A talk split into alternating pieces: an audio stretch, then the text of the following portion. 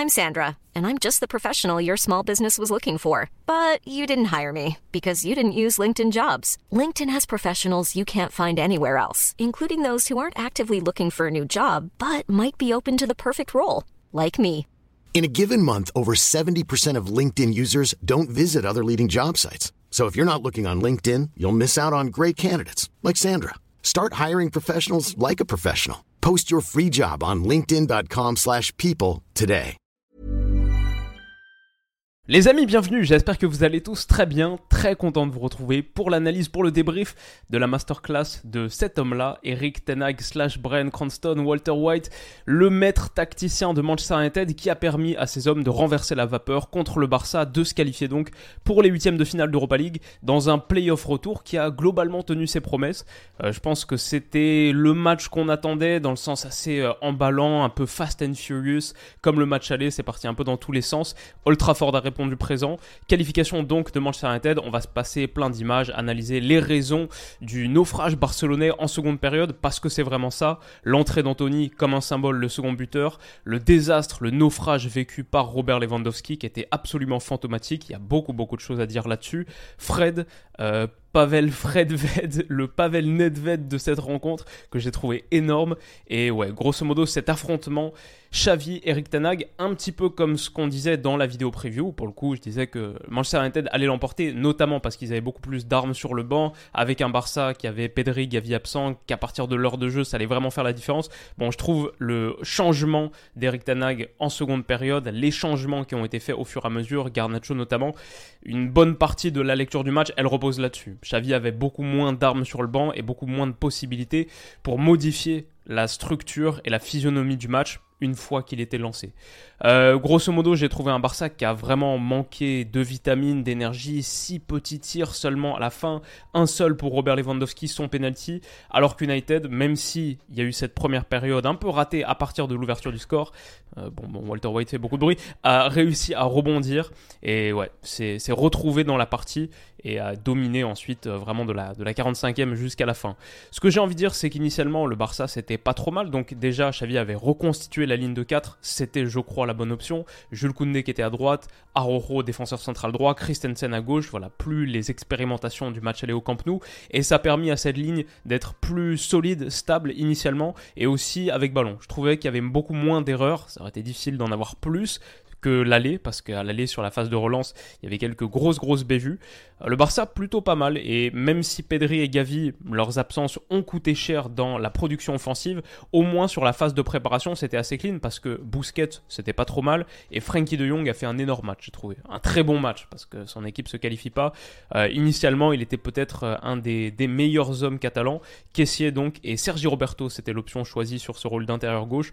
Pour un carré comme ça, c'était assez fluide, mais vraiment j'ai envie de souligner le bon rôle de Frankie de Jong, notamment pour se sortir de la pression. Bon bah typiquement c'est ça qui amène le premier but. Je sais pas si vous vous souvenez, mais le penalty ça vient de cette action à la base. Frankie de Jong qui endosse la responsabilité de sortir de la pression, de faire mal à cette première ligne de Manchester United, animé par Wout Weghorst qui était en pointe cette fois, ça aussi c'était le changement. On avait Rashford côté gauche, Fernandez côté droit, Sancho dans l'axe dans le 4-2-3-1 avec la paire Fred Casemiro, sa classique, reconduite à l'aller même si Zabitzer était revenu de blessure, de suspension pardon, et Weghorst en pointe mais qui est sorti à la mi-temps parce que ça a vraiment pas marché. En tout cas, la sortie de Frankie de Jong, pas mal. Sur Caissier qui peut écarter. Possibilité de 2 contre 1, Rafinha, Jules Koundé qui débordait bien sur son côté aussi.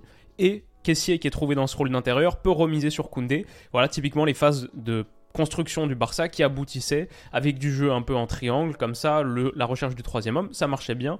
Koundé son centre, il est dévié par Varane, ça revient sur Alejandro Balde, faute de Bruno Fernandes et penalty. Tout de suite, pour moi, c'est un peu la première interrogation du match.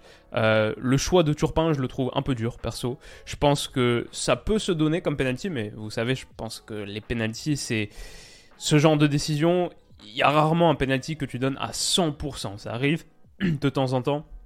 Mais la plupart du temps, un penalty, c'est sur un spectre, quoi. C'est, c'est un penalty qui se donne 80% du temps, 90% du temps, 70% du temps.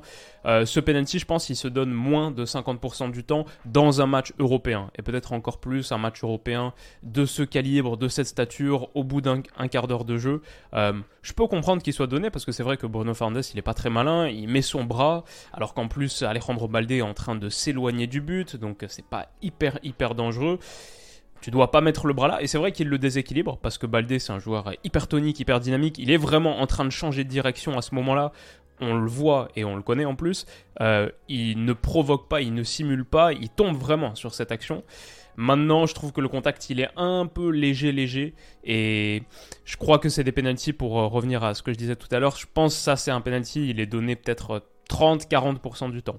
Je pense qu'il est donné moins de la moitié du temps. J'en ai même parlé avec des Barcelonais entre vous sur Twitter.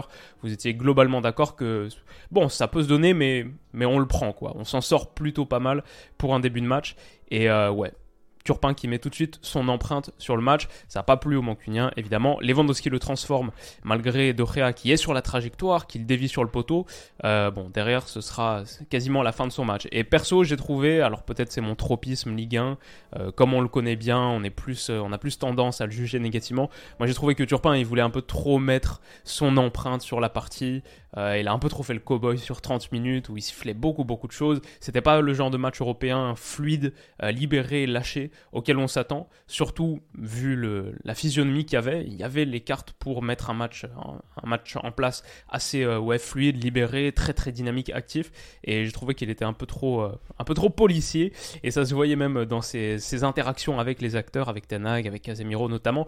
Bref, c'est dommage parce que je trouve que c'est un peu enlevé du dynamisme dans cette première mi-temps où il y a eu quand même des problèmes tactiques du côté de Manchester United et le Barça a su en profiter. Par exemple, Wout Weghorst en pointe comme il est ici et Rashford excentré sur le côté. La réalité c'est que ça n'a pas marché. Bon, si euh, Verhorst sort au bout de 45 minutes de jeu, c'est pas pour rien, mais typiquement le fait qu'United se retrouve à devoir jouer ça comme situation, United excentré sur le côté gauche, euh, Rashford excentré sur le côté gauche, qui doit essayer de mettre un ballon là, dans cette forme de profondeur pour Verhorst, bon, ça, si, si t'es le Barça et que tu contrains United, un United qui t'a fait tellement, tellement mal, et un Rashford qui t'a fait tellement, tellement mal au match aller, dans la profondeur, plein axe, si tu réussis à le contraindre à ce genre de situation, ouais, c'est une très très bonne première mi-temps sur ton plan, sur ton approche. Et pareil, typiquement sur les moments de transition où on sait que United, cette United d'Eric Tanag est très dangereux, bah tu te retrouvais avec Sancho à la baguette pour lancer Bruno Fernandes dans la profondeur. Normalement, ça doit être euh, à minima l'inverse. Et surtout, de ce quatuor-là, ça doit surtout pas être Rashford, le joueur le plus reculé. Donc ça, c'était les situations qui, à mon avis, ont vraiment mis la puce à l'oreille pour Eric Tenag, qui fait des changements à la mi-temps. Mais ce qu'on peut souligner, peut-être deux, trois trucs juste avant d'arriver à la pause, c'est Alejandro Balde, lui, j'ai trouvé qu'il faisait un bon match au-delà de son penalty provoqué. Si le Barça réussissait à se sortir de son premier tiers de plus en plus et beaucoup plus que le match aller, faisait moins d'erreurs, c'est aussi parce qu'Alejandro Balde, il est une solution pour euh, résister à la pression tout seul. Là, il y a Wan Bissaka quand même qui vient sortir sur lui, donc le latéral droit de Manchester United, quasiment en, en individuel, qui sort sur le latéral gauche. Bah, il n'y a même pas besoin de trouver du jeu en triangle, en troisième homme, en remise. Pardon, il peut tout simplement lui battre son gars en individuel, en contre 1 et décalé. Et le Barça a une très très belle situation à exploiter. Donc voilà, euh, je pense que Tenag il, voit toutes ces choses et il réalise des ajustements à la mi-temps. En plus, Bousquet c'était pas trop mal aussi dans un rôle de destructeur qui pour le coup avait vraiment manqué au match aller. Donc des ballons qui sont récupérés, de la protection de ta moitié de terrain grâce au travail de Busquets, Casemiro qui comprend pas trop Turpin, et les deux hommes qui rentrent au vestiaire. Je trouvais que la réalisation mettait plutôt bien l'accent sur le fait que ouais, ce duel, et entre, aperçu au match aller aussi, c'est vraiment euh, Tenag versus Xavi, et moi j'en attendais beaucoup. Je me suis mis dans mes notes comment est-ce que Tenak va réagir? On attend une vraie vraie réaction à la mi-temps parce que son équipe vient de faire la moins bonne des trois mi-temps joués pour l'instant dans cette double confrontation et il y a eu des choix forts qui ont été faits avant le début de match, comme Xavi au match aller d'ailleurs, des choix forts qui n'avaient pas vraiment payé au début de match. Bah là c'était un peu le cas pour Eric Tenag qui avait revu un peu sa structure, son animation. Donc exit Wout Verhorst, ça c'est le choix fort. Anthony arrive Et Manchester United se repositionne avec Rashford en pointe du 4-2-3-1. On voit Fred Casemiro, ça, ça bouge pas. Anthony à gauche, Bruno Fernandes dans l'axe et Sancho à gauche. Donc finalement, les quatre joueurs changent de position. Fernandes qui était à droite passe centre, Verhorst sort, Anthony entre, Rashford qui était là va dans l'axe et Sancho qui était central passe sur la gauche. Position naturelle pour tous ces joueurs et bien plus couronnée de succès. Qu'est-ce qui se passe du coup? Bon, j'ai trouvé que United a répondu présent aussi dès le début de match avec beaucoup plus d'impact, d'agressivité. Ils reviennent en, étant plus proches du porteur. Robert Lewandowski a deux fois est fautif. Là, on joue la 45-26, donc euh, on vient de reprendre. Robert Lewandowski, un premier contrôle qui est un peu long. Il se fait battre par Sancho, il se fait reprendre là par Sancho. Lisandro Martinez d'ailleurs a fait un super taf sur Robert Lewandowski pendant tout le match, j'ai trouvé. Et là, voilà, 5 secondes plus tard, finalement, il est retrouvé, mais c'est Sancho qui revient dessus par derrière, qui le surprend et United peut repartir. Ça, c'est juste pour montrer que Lewandowski, que ce soit devant le but, à la création d'occasion, ou même plus généralement dans le travail de conservation pour permettre au bloc de remonter et au Barça de continuer à avoir des phases de possession, je l'ai trouvé en dessous. Et ça, c'est juste la capture que j'ai pris parce que je regardais le match sur Movistar Plus, c'est pas du tout une pub ou quoi que ce soit, mais la chaîne espagnole, parce que j'aime bien regarder en VO et je trouve que les Espagnols, ils sont vraiment pas mal.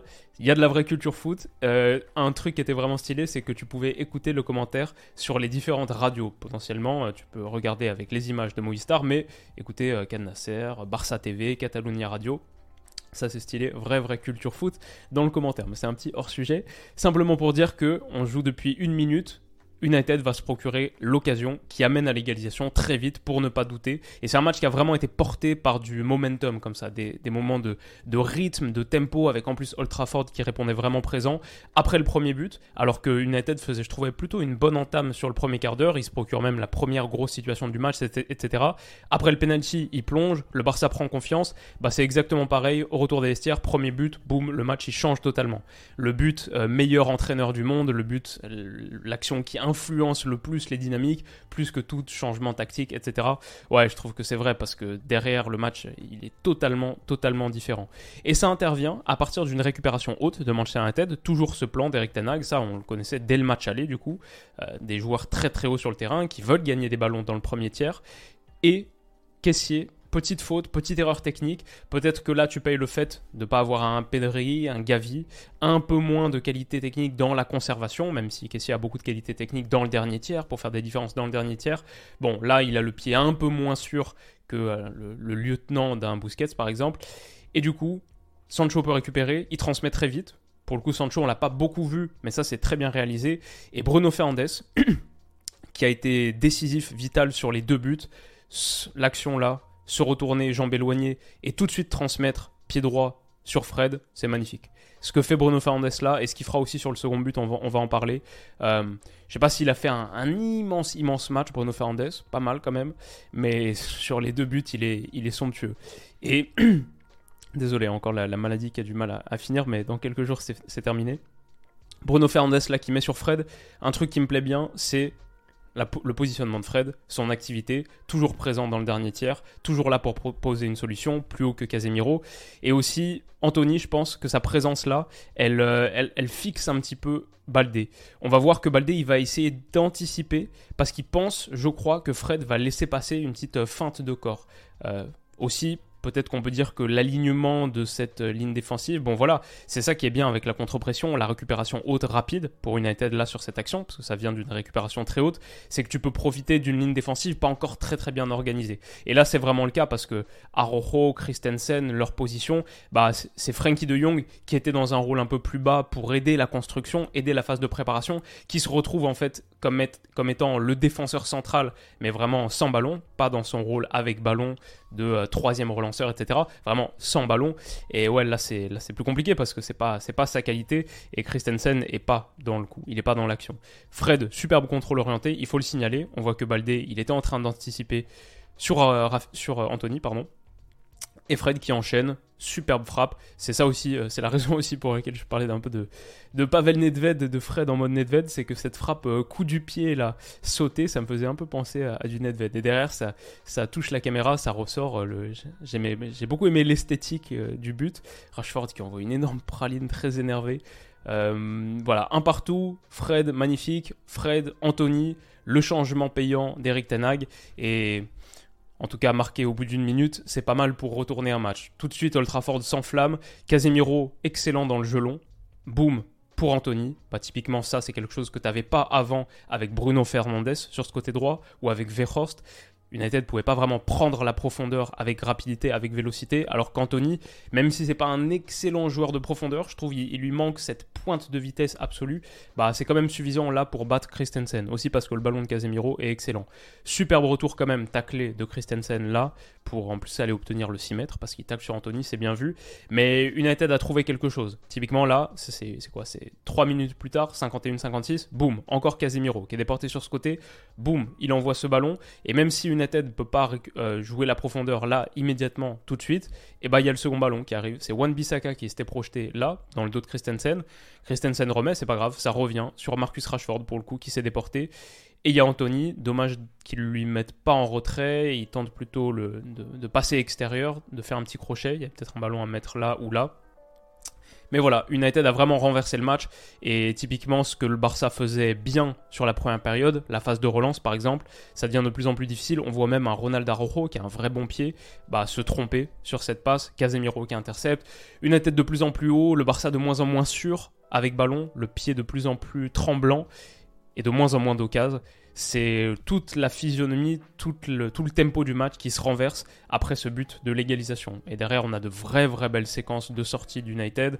Euh, Celle-là, avec Bruno, avec Rashford en, deuxième homme et Casemiro en troisième homme qui se transforme en, en Luka Modric Prime et qui commence à envoyer des, des extérieurs sautés comme ça, en l'occurrence à destination de Jadon Sancho qui peut attaquer l'espace en deux contre 1. Enfin, vraiment, euh, United pendant 15 minutes, 20 minutes, 30 minutes peut-être après le, retour des vestiaires. Je les ai trouvés vraiment vraiment costauds et le match hyper emballant. Genre euh, c'était un peu le feu, euh, en plus avec le stade qu'on entendait bien, etc. Franchement c'était un moment euh, vraiment vraiment divertissant. J'imagine, sauf si on est supporter du Barça, je suis supporter d'aucune équipe. La réalité, à la, à la fin, même si j'avais pronostiqué la victoire du United, etc., je voulais le 2-2 pour qu'on ait 30 minutes en plus. Parce que vraiment, j'ai pris du kiff et le match aller, c'était pour moi le meilleur match de la semaine. Ce match retour, Bon, il y a quand même eu euh, Liverpool-Real Madrid, donc peut-être pas. Mais là, c'était serré jusqu'au bout, etc. Euh, au moins niveau score. Donc, euh, ouais, j'aurais bien pris 30 minutes en plus. Et je suis un peu deg que les deux équipes puissent pas passer en huitième de finale. Parce que ça nous aurait offert peut-être, il y a le tirage demain, il me semble, à 13h. Ça nous aurait offert quelques. potentiellement quelques belles affiches. Avec quoi? Genre Arsenal qui revient dans la course, qui, qui sera intégré donc au tirage des huitièmes. Bref, tout ça pour dire, euh, une tête pas mal. Dommage ce geste de Bruno Fernandes là sur, une récupération haute, enfin surtout sur la percée de Frankie de Jong qui provoque la faute, qui lui a continué plutôt d'être dans le ton. Mais dommage que Bruno Fernandes lui envoie une énorme frappe là dans le bas-ventre. Euh, ça part euh, totalement en vrille. petite baston, ouais, ça c'est, en trop. Et, et, là on a vu un peu le côté un peu sale de Bruno Fernandes. Dommage. Mais sinon, ouais, grosso modo, à part ces diagonales d'Arojo pour Baldé là de l'autre côté qui ont plutôt bien fonctionné, bah euh, le Barça dans les moments qu'ils ont eu en seconde période, les moments d'attaque rapide, bah, ils ont vraiment manqué de tranchant. Là typiquement Rafinha, je sais pas, il y a peut-être quelque chose à faire. Bah Lisandro Martinez, boum, super intervention. Derrière une seconde, Lisandro Martinez, vrai bon match lui aussi, je le mettrais peut-être dans mes tops avec Fred qui est là et peut-être avec Casemiro aussi, euh, qui derrière envoie un ballon typiquement dans la profondeur. Enfin, ça, c'est ce que, ce que United fait très très bien. Boum, récupération costaud, ce double pivot, ce tandem très très solide, et derrière, la projection pour profiter de la vitesse de Marcus Rashford. Eric Tanag a totalement transformé cette équipe, et Fred, qui est peut-être le troisième ou quatrième milieu à la base de ce tandem, euh, en tout cas derrière Casemiro Eriksen avant sa blessure, peut-être certains le mettaient même derrière Zabitzer, même si c'est pas exactement son rôle, etc. Bah, son aller et son retour contre le Barça pour un très très haut niveau. Très très haut niveau. Et puis voilà, comme on en parlait un petit peu au début, United a plus d'armes sur le banc. Ils ont fait entrer Anthony, ça a changé un petit peu la physionomie du match, même beaucoup. Ils font entrer Garnacho, qui est vraiment vraiment costaud, qui fait une super entrée aussi, de grosses grosses différences sur son côté. Xavi, c'est quoi ses armes? C'est un Fatih qui est en grande difficulté en ce moment, même s'il n'a pas été trop trop mal, c'est pas le Fatih d'il y a quelques années. Et c'est euh, Ferran Torres qui, même s'il a fait un bon match, quoi, c'était ce week-end contre Cadiz, il me semble. Euh, grosso modo, ouais, ça fait pas une énorme diff non plus. Et derrière Lewandowski, ça continue d'être compliqué. Il peut même être exclu pour cette semelle sur la cheville de Casemiro. Je pense que c'est la, bonne décision de ne pas l'exclure parce qu'à la base, c'est Martinez qui le pousse un peu et qui le pousse à mettre sa cheville sur le pied de Casemiro. Mais il traverse son match euh, de manière très très compliquée, très difficile. United continue de faire mal et là typiquement sur un ballon de Lisandro Martinez, boum pour Luke Shaw dans la profondeur, dans l'espace, la talonnade, Koundé qui manque un petit peu d'agressivité là-dessus, euh, qui va chasser un, ou, juste de, bonne lecture de la situation. Rashford, euh, pardon, Bruno Fernandes, est-ce qu'il fait une petite faute sur Rafinha, légère, peut-être un peu à la limite comme le penalty en première période? Euh, bon, finalement, ça s'équilibre grosso modo, je trouve, le fait que, que ce soit pas donné. Et derrière, ce qui fait J'en parlais un petit peu tout à l'heure, je trouve ça vraiment vraiment costaud parce que mine de centre extérieur, en plus c'est une vraie menace parce qu'on sait que Bruno Fernandes il peut faire ça, ça c'est typique le, centre extérieur comme ça qui, passe devant le but avec cet effet, il est difficile parce qu'il contourne le défenseur, donc ok c'est une vraie menace, mine de centre extérieur. Et en fait non, avec son pied gauche il la transmet entre les jambes de Sergio Busquets, boum, super bien vu, pour Garnacho en retrait, Mauvaise frappe, mais elle est contrée. Fred, qui est à nouveau présent dans cette zone, toujours là à la récupération pour faire mal à la limite de la surface de réparation. C'est contré à nouveau, ça revient sur Anthony. Bon, bah t'as eu 3 tirs en 4 secondes. La possibilité d'avoir 3 tirs en 4 secondes comme ça, d'être finalement 6 catalans, 6 mancuniens, peut-être 7 avec Luke Shaw. Ouais, c'est là aussi où United a fait plus mal. C'est qu'ils ont su attaquer en nombre et bah, le nombre, ça fait des différences. Et en l'occurrence, ça offre le second but du match, le troisième but du match, mais le second de Manchester United à Anthony. Peut-être que Ter Stegen doit faire un peu mieux, même sur le premier, pas forcément irréprochable, alors qu'à l'aller, il avait fait un très bon match. Mais voilà, la tête des mauvais jours pour Xavi. Derrière, il y a quelques situations, mais Robert Lewandowski, encore une fois, bah boum, il se fait grailler par Lisandro Martinez là. Euh, Garnacho qui passe un petit pont sur Baldé et derrière Busquets doit faire la faute. Il a fait très très mal Garnacho. Et même là, sur une bonne situation, pour le coup, Christensen qui donne un bon petit ballon à Ansu Fati qui s'est bien déplacé dans cette zone que j'aurais peut-être aimé voir dès le début à la place de Sergio Roberto pour faire un petit peu plus mal dans cet espace. Euh, bon ballon transmis à Robert Lewandowski, mais ça, passe en retrait. Et voilà, sa remise, après, elle est difficile à faire. Hein. Il, y manque de joueurs là. Il manque les Pedri et les Gavi qu'on voit normalement ici pour menacer davantage. Mais la remise en retrait de Lewandowski, elle est ratée, même si pour le coup elle est compliquée. Peut-être qu'il ne faut pas l'accabler là-dessus, parce qu'elle est difficile à mettre. Mais elle est ratée, et derrière, il n'y a pas grand-chose de plus. Il y a une grosse occasion pour le Barça à la fin, mais il y avait un hors-jeu à la base, qui est signalé. Les hommes d'Eric Tanag s'imposent, maestro, grande, grande performance, et peut-être le meilleur entraîneur de 2023 sur ce qu'il est en train de faire, ce qu'il est en train de bâtir à United. Si derrière, dans trois jours, il remporte la League Cup, premier trophée de l'Ertenag, après avoir sorti le Barça, euh, costaud. Franchement, très très impressionnant.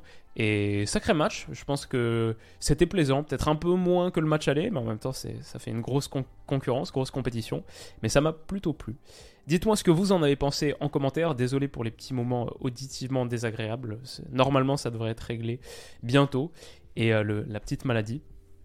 Mais voilà, j'espère que ça vous aura plu. Si c'est le cas, n'hésitez pas à mettre un petit pouce bleu. Euh, à vous abonner à la chaîne si vous voulez pas rater tous les qui arrivent parce que ce week-end il y a quelques gros gros matchs dont on va parler et pas mal de vidéos qui arrivent dans les jours qui viennent. Prenez soin de vous les amis, on se dit à bientôt. Bisous.